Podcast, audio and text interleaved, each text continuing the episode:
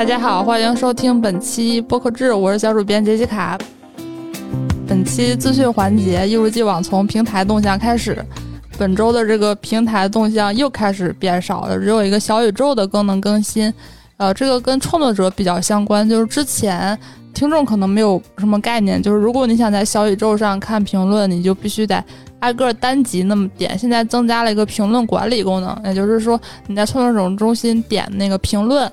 然后你能点进去了，可以查看，就是听众在你这个节目下发送的评论，不管是哪一集，只要是新发送的，你都能看得到。这样，就是因为有的节目有长尾效应嘛，它可能过了很久还有人评论，那以前就很不方便看，尤尤其是节目单集多了很多之后，那现在就比较方便。然后再就是评论区的体验进行了一个优化，之前说过那个切换排序更加直观。再就是。评论输入框的时候，它不是有那个时点嘛？那个可以实时显示现在当前的播放进度了。就比如说你刚才呃听十分钟之前，你有句话想说，放在评论区里头，呃，然后你不用退出评论区，然后你只要点一下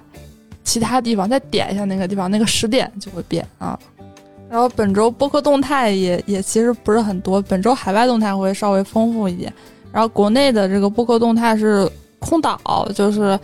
嗯，大内密谈，也就是深夜谈谈播客网络和阿那亚他们做的这个品牌播客。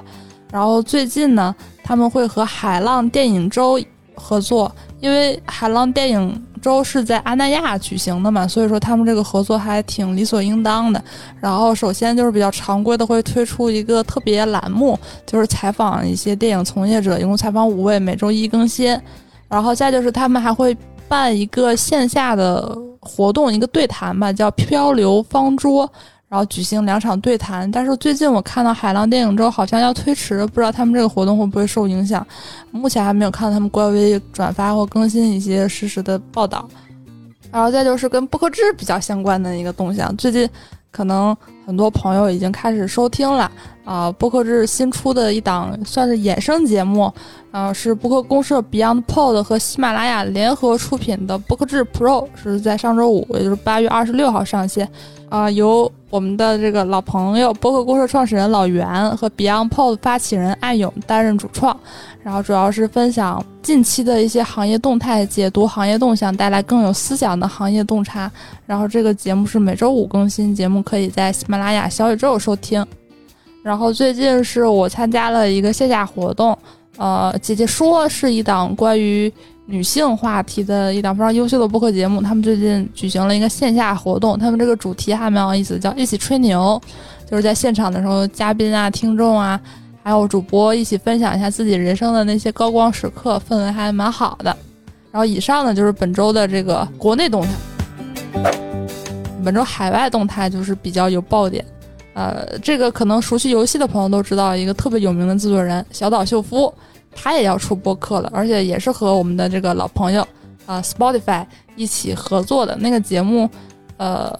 是日语不太会读，但是中文名大概意思就是小岛秀夫的脑回路。最近刷社交媒体还看到那个他和押井守录了一期，这个阵容确实是挺强的。然后这个节目呃会以日语和英语两种形态播出，我不知道他们是会日语录一遍，还是说在英语再同时转录一遍，还是会怎么样？我还蛮好奇的。但是目前还没有上线，它是九月八号会上线 Spotify。然后每周四会更新，他会讲述很多自己创作的灵感来源，并深入探讨制作游戏时的流程和创作思路。还有一个大平台最近也看上了播客，其实也不是看上了，他就是一直在播客边缘试探的这个 Twitter。我们之前也报道过一些 Twitter 和播客相关的，但是更偏向于类似于 Clubhouse 那种语音实时直播。然后最近他们也是在语音实时直播功能的这个 Spaces。里增加了一个播客功能，然后它现在还处于一个测试阶段，只面向英语用户，而且它这个还蛮有意思的，就是它不支持搜索，也不能添加自己的 RSS 内容，你只能就是根据它的那些首页推荐，它有一个界面叫 Station，然后它上面会有一些基于主题或者是你听过的节目的点赞或点踩的一些，就是那种。呃，首页定制，还有就是说，你周围的人听什么来生成一个首页，你只能听那个 station 里头的节目。这个功能其实还，我觉得还挺挺好奇的，怎么会有这种想法？我不知道大家实际使用下来会是什么样的感觉。但是这个推荐时间不久，八月二十五日起，我还没有试用过，还挺期待大家是怎么面对这种形态的播客客户端吧。然后最后一条动态呢，是最近的这个海外播客大事件嘛，就 Podcast Movement 上面聚集了行业的从业者，然后上面有一个研究显示，我觉得还蛮有意思的，叫 Interview Violet。啊，显示说大多数播客制作人使用 Zoom 进行嘉宾访谈，就是一种在线录制的工具。我记得之前我们也分享过，说远程录制的话，Zoom 确实是会比较好用，延迟比较低。然后还有一个是蛮有意思的，就是他说百分之七十四的嘉宾访谈会包括视频拍摄，这个就说明海内外播客的这个形态的差异吧。可能我们的这个比例是可能百分之一都不到，只有比较头部的可能会做成这种形态。然后再就是蛮有意思的是，百分之五的节目会向嘉宾收费，就是说我请嘉宾的话，不仅我不用请嘉宾吃饭给嘉宾钱，嘉宾还得给我钱，就可以想见这个海外这个播客他们这个商业化也进展到了非常成熟的阶段吧，还非常向往。好，以上就是本周的资讯环节。